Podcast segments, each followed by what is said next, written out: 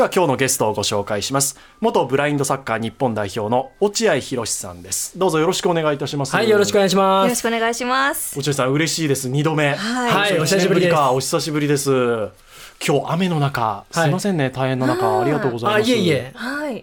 やっぱり晴れてる日と雨の日ではい。やっぱり変わるものですか？感覚とかこう。あそうですね。まず両手が白状と傘で塞がるので両手がね。はい。ちょっと自由が奪われる感じがあるのと、ええ。あと雨がちょっと強くなってくると、傘に当たる雨音の音で周囲の音がちょっとかき消されるのと、まあ、なんとなくこう肌感覚で湿度なのか何なのか、あのー音の聞こえ方が変わってはあ。普段だとスタッサとまっすぐ歩ける道がうん。ちょっと斜めになってしまったりとかうん。難易度が上がるので雨の日は注意しないとなって感じですね。音と湿度が少し感覚を狂わすってことですか？そうですね。うん。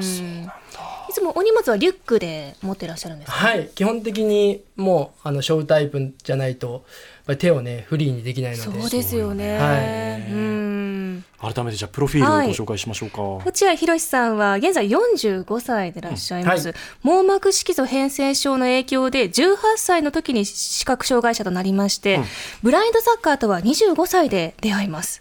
そして日本代表でもありキャプテンも務められましたで現在はブラインドサッカーチーム松本山が BFC の監督を務めるほか、YouTuber としても活動されています、ねえ。はい。最近ねこの YouTuber の空港の様子とか大変ね面白いのでぜひねリスナーの皆さんもご覧いただきたいですけど、はい。ねえねえまず、ま、伺いたいのが、はい。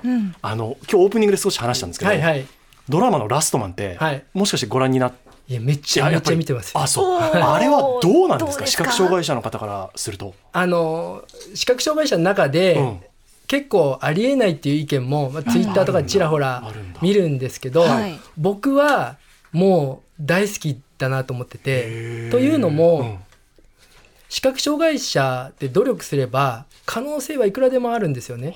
だから、あの福山さんはい。演じるはい。南捜査官がですよね、あの本当に相当の努力してなったっていう過程なので、えなんか僕もいろんなことを努力してそれこそ自分で YouTube の編集したりとかあのいろんなところに出かけられるのもやっぱこう努力の積み重ねだと思っていえてごめんなさい、はい。落合さん YouTube の編集ご自身でやられてる？あ自分でやってます。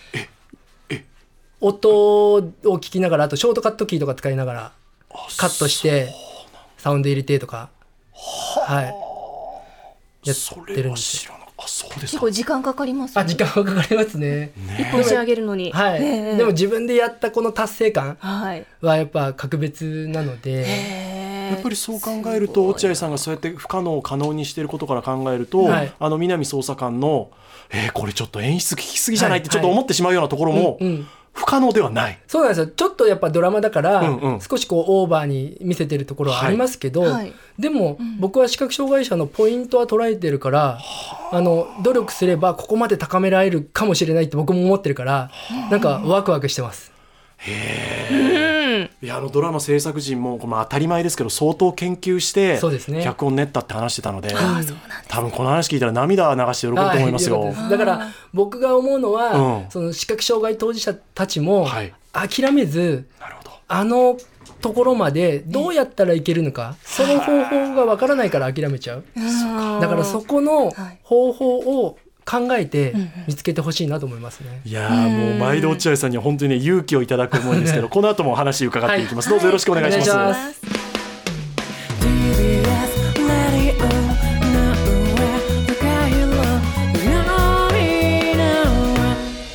TBS ラジオ井上貴博土曜日のあ井上ドアこんにちは。TBS アナウンサーの井上貴博です。こんにちは。TBS ラジオキャスターの田中ひとみです各界で活躍している方をお招きするあの人のコーナーです。本日は元ブラインドサッカー日本代表の落合博さんです。どうぞよろしくお願いいたします、はいお願いします。お願いします。日曜劇場のお話ありましたけど、ラストマンの話、なんか私も田中さんもあの、ダイアログインザダークあの暗闇体験させてもらったんですよ、イベントで、うんほんのほんの少しですけど、はい。その空間に響く音の感覚とか、ええええええ。あうん、分かったなんて言葉は言えないですけど、なんか、うんあ少しだけこういうことなのかしらっていうのは、うん。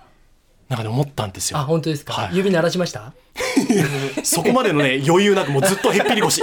でも白状をカンカンカンカンカンってやっぱ鳴らすし、はい、はい。それで空間の大きさをそう。ある程度推測するんですよね。あそうですね。ね。おじいさんもやられますか？あ僕はさすがに指鳴らし下手なんで、はい。手叩いたりとか、あはい、あと白状つく音をちょっとあのあえて大きくして、はいその反響とかで街中とか把握してますね。あ、そう。あえて大きくしてはいっていうのは、ごめんなさい具体的に強く叩く強く叩くってことです。であの音の反響もそうだし、まあ、周囲の人に、あの僕すいません通りますみたいなアピールもあります。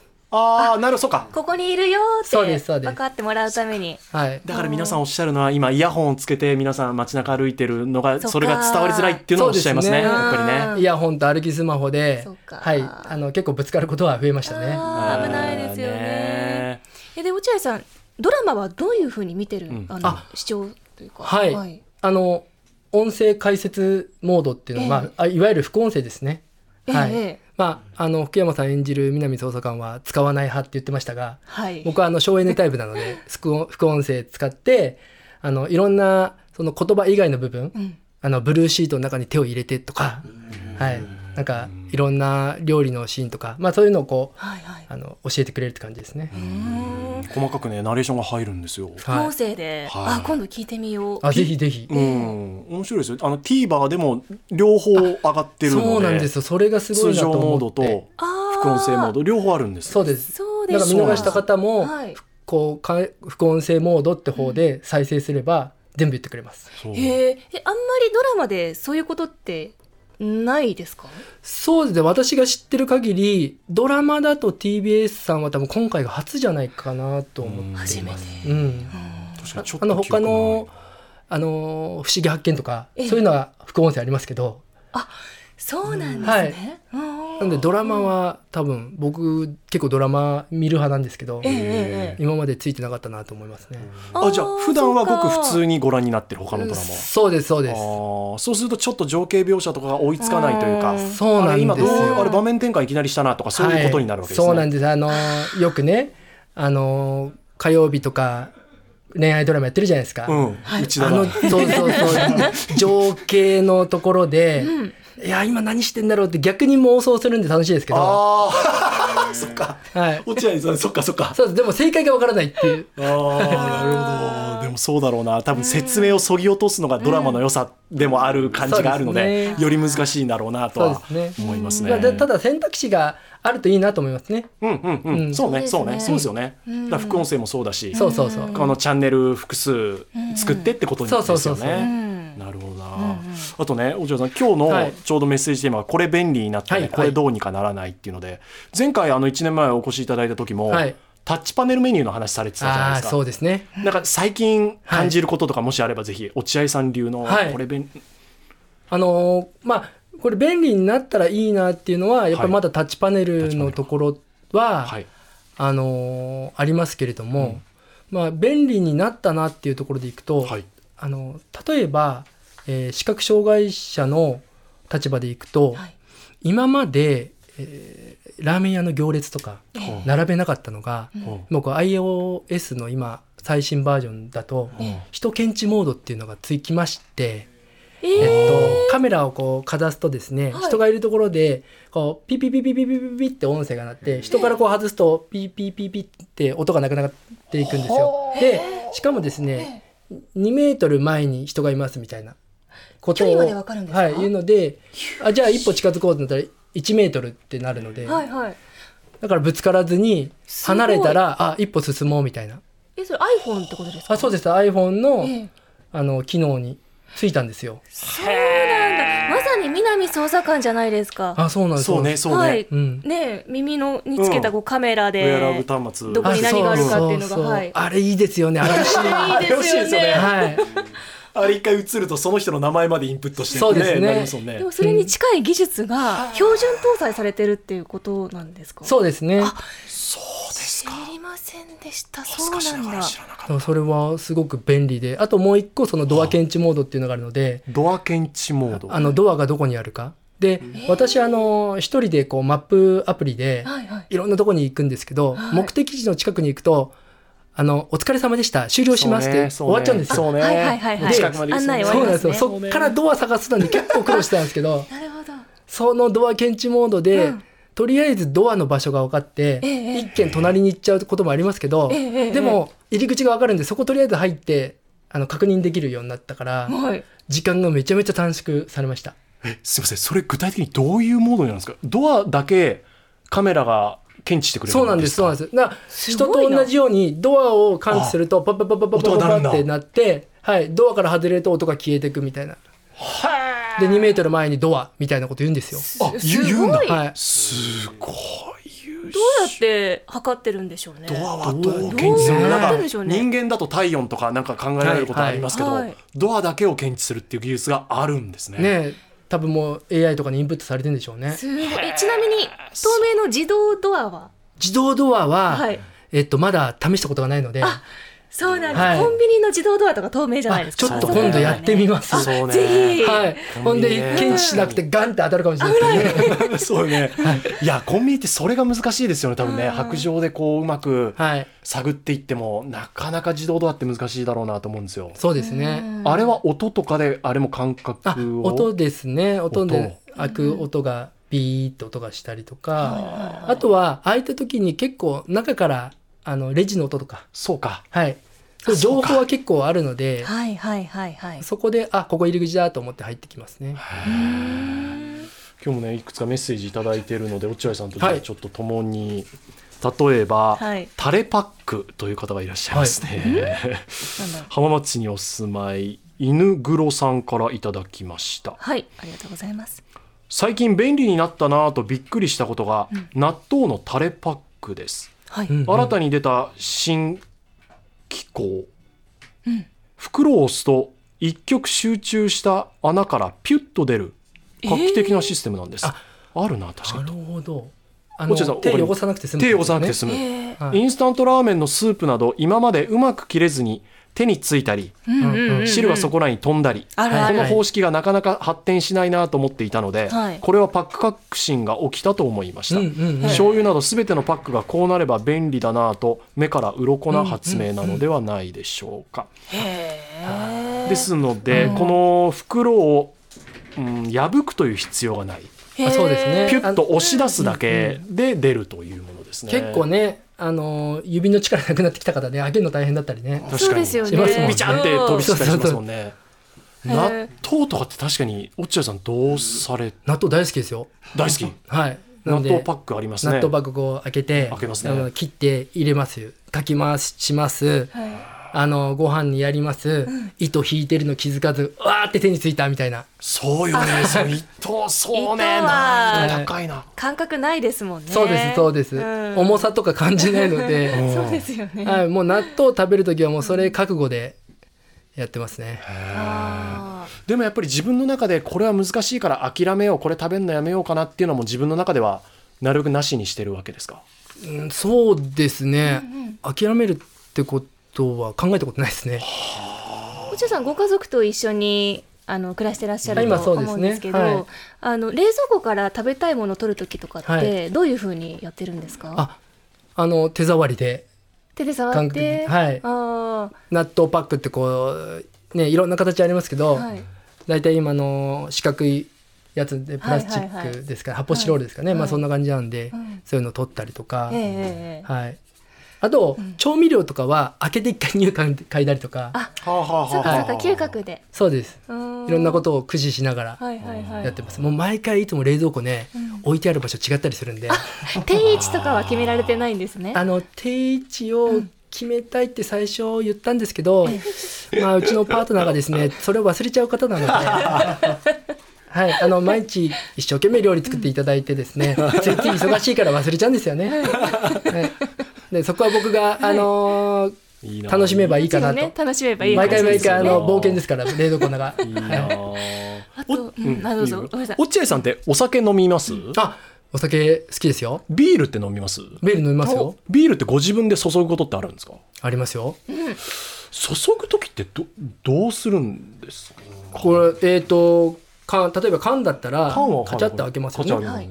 あのコップのうん。口のところに当てて当てて距離感確認しますよね。はい。でグラスに傾けて、はい。最初勢いよくビャって入れるんですよ。はでちょちょっと離して、あうん。どれぐらい入ったかなってまず左手のコップの方の、うん。で確認して重みで？確認するんですか？重みで。重み。重みで。重み。でそっからゆっくりゆっくり入れて多分最初にガッて入れると、うん。泡がバーってそうでしょうね。はあはあでそっからちょろちょろちょろって入れていけば泡はそんな立たないので、はあ。ええええでで重くなってきたら大体これくらいかなっていうので。あ。じゃあ重みだけでそですね。そうれを判断してはい。やってらっしゃるんだ、だからたまに失敗して泡がビャーってくることもありますね。そうでしょうね。そうだよそうそうなんだ、まあでもやっぱり視覚障害者って、見えてる人よりもたくさんトライアンドエラーして自分の中にデータをこう積み重ねてってうん。できるようになっていくから、はい。この失敗とは僕思ってなくて、うん。あの経験だと思ってるから、はい。はい。だから別にこぼすことは、ん。あの問題なくて、うんでこぼすことを想定してるから、うん。あの台所のシンクの上でやったりしてます。ああなるほどですね。そっかそっかそっか。そうそうそう。その前提で場所を考えるっていうことですね、そうですそうです。でなんかその延長線上で今ちょっとチャレンジしようと思ってるんだよななんてことあればぜひ知りたいです。そうですね。あの今、はい。それこそ視覚障害ということをん強みにしたは飲食事業をやりたくて、あのー飲食？はい。なんか例えばですけど、え？えっ、と包丁とか使うのって危ないだろうなってこう知らない方はイメージがたくさんあると思うんで。はい。なんか包丁でパパパパパパパパって切ってるはい。全盲の視覚障害者いたらそれだけでウォーってなるじゃないですか。はそうですね。はい。はい。でなんかフライパンでシャッシャッシャッシャッってやってね、はい。あの南捜査官も焼くの難しいって言ってましたけど、い。言ってましたね。それ難易度高いけどそれが上手にできた時って、皆さんに驚きと感動を与えれると思うんですよ。はいはいはいはい。で、それって、あの大事なことでその何でも視覚障害が今できることだけをや,、ね、やってうんいくよりもチャレンジして可能性をどんどんどんどん追求していくことで、はい。この社会の理解が進む。でさらに言うと飲食とかだと例えば高校生とかも視覚障害者ってアルバイトできないんですよ。で僕が飲食事業やればそういう子たちもアルバイトできるしでもっと言えばあの目の見える子ども食堂に例えば料理提供すればはい。こ健常者の子どもたちの障害者理解にもつながるし、うん。うん。なんかそういう可能性がめちゃめちゃあるなと思って、今なんかあの飲食事業やろうといろんなところにこうはいあの事業計画やったりとかはいしてます。あじゃあもう動き出してるんですね。そうですね動き出して、ええはいあのーまあできれば今年の秋とか冬になんかあのイベントで知ってみてとかできたらいいなことか。はい。とりあえず最初そこから始めて、うんうんで、まあ、あのーいろいろとデータ取って、うんうんうん。で、来年ぐらい、そうですね、この赤坂にどっか貸してくれるとこないですかね、飲食店ね。ねえそうです。いやでも本当そうねそれこそラストマンとコラボしてあいいですね。何日か限定でとかねやってみたら面白そうですね。あぜひ TBS さんお願いします。いや本当に教育にもつながりますねそうなんですよ。そりゃそうだわ。にもつながるし、そうですね。もう TBS が目指す SDGs あバッチリですよいやもう本当に。SDGs ウィークがプレゼンが出来上がりました。ろしくお願いします。えいやそちなみうだわ。に落合さんはお料理は得意なんですか、あ私あのはい料理大好きで、あーそうなん一人暮らしの時ずっと、うん。あのアスリート時代やっぱ健康大事なんで、あーそっか。お弁当男子でお昼も持ってってたし、で包丁なんてもう15年20年一人暮らしで毎日使っててあ指切ったこともないですし。そうだ。千切りとかもできますか？はいやりますやります。あら。へえすごい。だからそういうことをもっともっと世の中に知らせていきたいっていうのはありますね、はい。はい。得意料理は？得意料理はですね、はい。サバの味噌煮とかカレーライスとかサバの味噌煮。美味しいですよ。えー、ちょっと待って、食べたい。サバの味噌煮。はい。味噌煮。味噌煮ってどうやって作るんですか？さばいて。サバはあサバは、あのこの前き 去年ですけど去年ね釣り行ったんですよ。全盲の子供たち連れてあちょ一昨年か。釣り行って、はい。あの海釣りして、アジア釣れたんでアジはさばきました。え教えてもらいながら。ー、骨とか大変でしょ？鱗とか。手で確認しながらええ。やって、あのなんとか時間かかったけどはい。結構さばけましたよ。えだからやれば工夫すればうん。できるんですよ、本当ねいや本当ね。何も言えなくなりますねそれ。ねそれは無理でしょうな あんてじゃあ今度思ってる目つぶって一緒にやりましょう。本当ね。やりたい。あとちょっとこ落合さんから実はあのリクエスト曲はい。お送りしたいなと思って、あありがとうございます。曲名を伺ってるんですけど、はい。嵐のカイトと伺いました、あはい。これぜひどんな思いが？あはい。あのオリンピック・パラリンピック中に、まあ、流れてたかと思うんですけれども、うんはいあのまあ、私ですねあの去年の9月に待望の男の子が生まれまして、いやーおめでとうございありがとうございます。おめでとうございます。全盲のパパやってるんですけどあその前の年に、あの4年ぐらい不妊治療まあははは、僕の男性不妊が原因で、まあ、途中から妻もなったんですけど、まあ、不妊治療して、あのうまくいかないことが繰り返されてちょっと諦めかけてたんですね。はでその時にですね、パラリンピック中にあの親交のある嵐の櫻井翔くんがですね、あ。はあのスタジオで僕の名前をこう挙げてくれて、僕パラリンピック出たかったですけど出れなかったじゃないですか。うん。やっぱりちょっと悔しさもあったんですよ。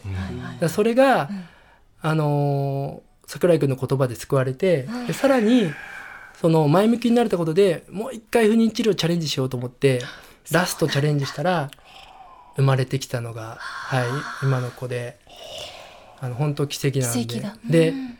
あの名前にもですね桜井翔の小の字を入れたぐらあいそうですか。はい。うん。なのでもうはい。恩人ですね。不妊治療ってねメンタルも本当に辛いですもんね。そうです。ねもうお金と時間だけじゃなくてやっぱり夫婦のメンタルっていうところが、はい、とてもこう鍵になってくるので、まあそういう意味でなんかこう救われたっていうのは本当にありますね。そこを救ってくれたのが嵐の桜井翔さんで、そうですね。その皆さんが歌ってる曲「カイト」はい。いやーお聴きいただきましょうか嵐で「カイト」です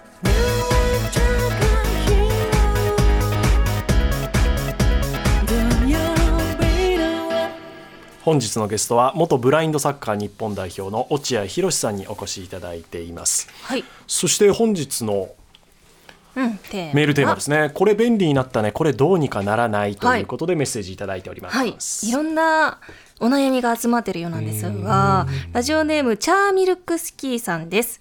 自分は自転車に乗るのが好きなんですが、最近の車は静かすぎる気がします。車はわからない、気づかないですよね気づ。かない。うん、自転車で走っていると後ろからいきなり車が通り過ぎてたまにびっくりします。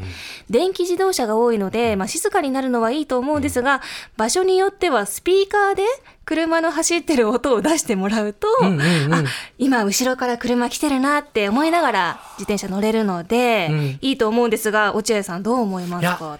いいですね。うん。まず僕も電気自動車わからないので、ね。あの車来てないと思ってあの裏道あの道路の真ん中タタタタって歩いてたらですね、もう直前でプーって鳴らされて、ねおーってなったえ経験が結構あるんですよ。はい。でドキッとするでしょそうねなんですよ。あれね寿命あれ3ヶ月縮まるんですよ毎回。はい。はいであのエンジン音みたいのを作るのもいいんですけど、僕もっとそこにん。なんかユーモアとかを作ったらいいんじゃないかと思って、はい。例えばですけど、はい。昔あの夜街中でチャルメラのこうあ音楽流れてたんですかラーメン屋来たよみたいな。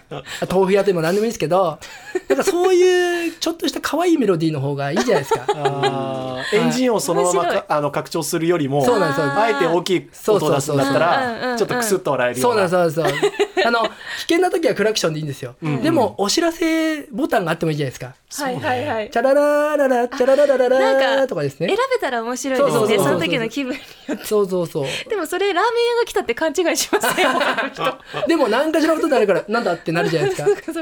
気づくは気づきますもんね。それは何えっと誰が押すんだ？ドライバーが押すのか自分がうんドライバー。であそうねそうね、うん。そんなに緊急性じゃない時にそうそうそうそう。のボタンを用意しといてそうなんですよ。チャルメラの音がだからクラクョションのボタンのちょっと隣ぐらいにお知らせボタンみたいのとか、はいなんはいはい。はいかそれこそなんかあの井上さんの声で録音したやつが「すいません撮ります」みたいな いいかも。でもこれは本当に我々もドキッとする時ありますもんね、いや本当に今あれはもう技術力の向上で素晴らしいんですけど、日本車とか本当に静かだから、えーっていう、ねえあのモーター音を人工的につけてる車もメーカーによってはあるうんみたいなんですようん今はね。でもそれよりも落合さんのあの方が楽しそう。そうなんですよ。もう世の中いかに楽しむかだと思ってるので、はい。なんかはい自分も楽しみつつ周りも楽しめたら最高じゃないですか、はいはい。そういう風になんか開発してほしいですよね。なるほど確かに。ユーモアね。そうです。本当人生にはユーモア。大事。ですねそのマインドだ。本。当。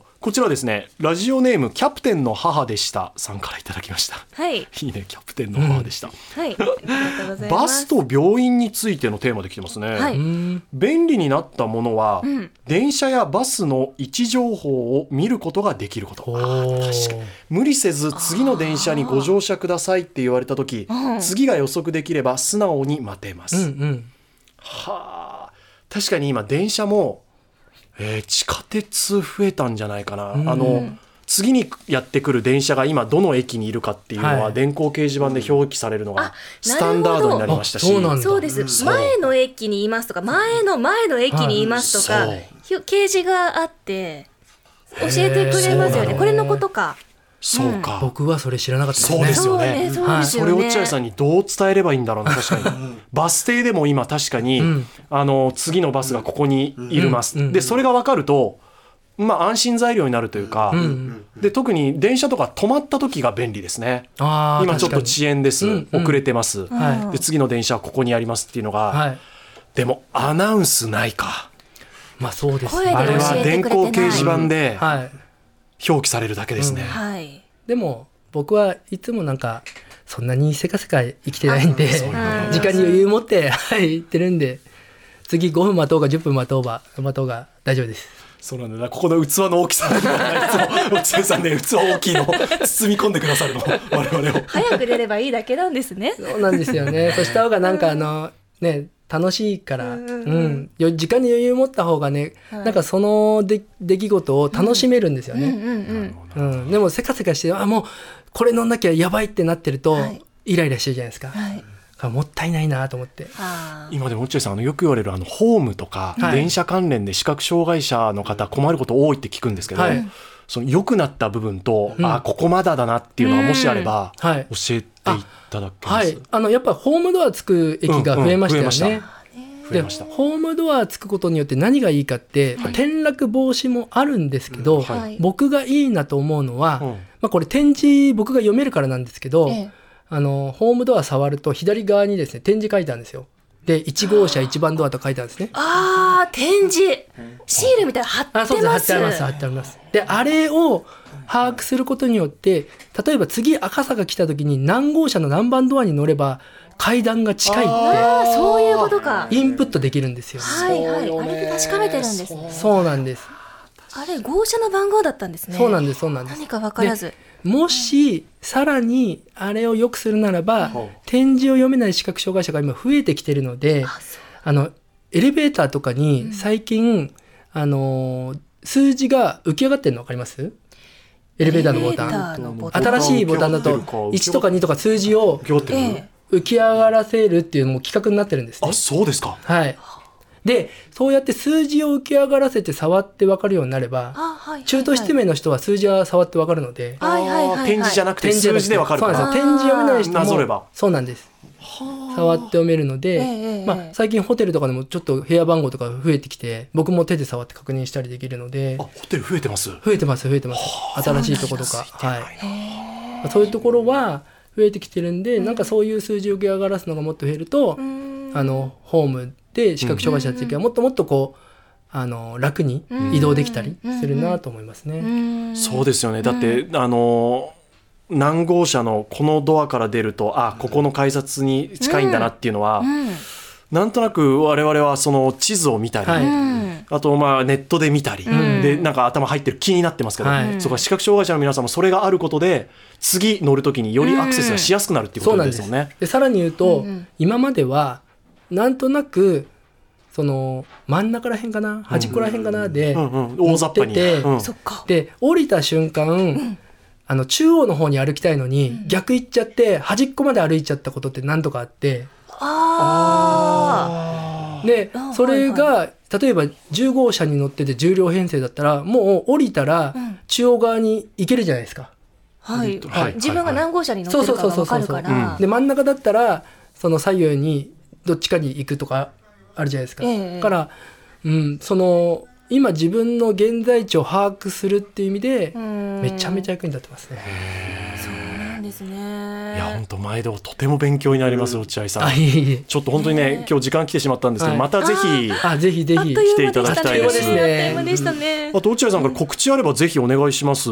あ。YouTube などね。はい、そうですね。えっと、僕、YouTube でポジティブウォッチというチャンネルをやってまして、はい。あの、来週からですね、えー一人セネガルへサッカーを教えに行ってきますので、その様子も、あの、YouTube でお伝えできたらなと思セいますので。ネガル行かれるんですか？一人で行くんですか、はい。セネガルに？セネガル30時間かけて一人で飛行機乗って、はい、サッカー、視覚障害の子たちにサッカーを教えに行ってきますので、その、はい、様子も YouTube でお伝えできたらなと思うので、チャンネル登録お願いします。本当に日常がねはい。赤裸々に載ってますので,、ねぜひ皆さん見ていただければと思います、元ブラインドサッカー日本代表落合博さんありがとうございました、はい、またお願いします。またお願いします。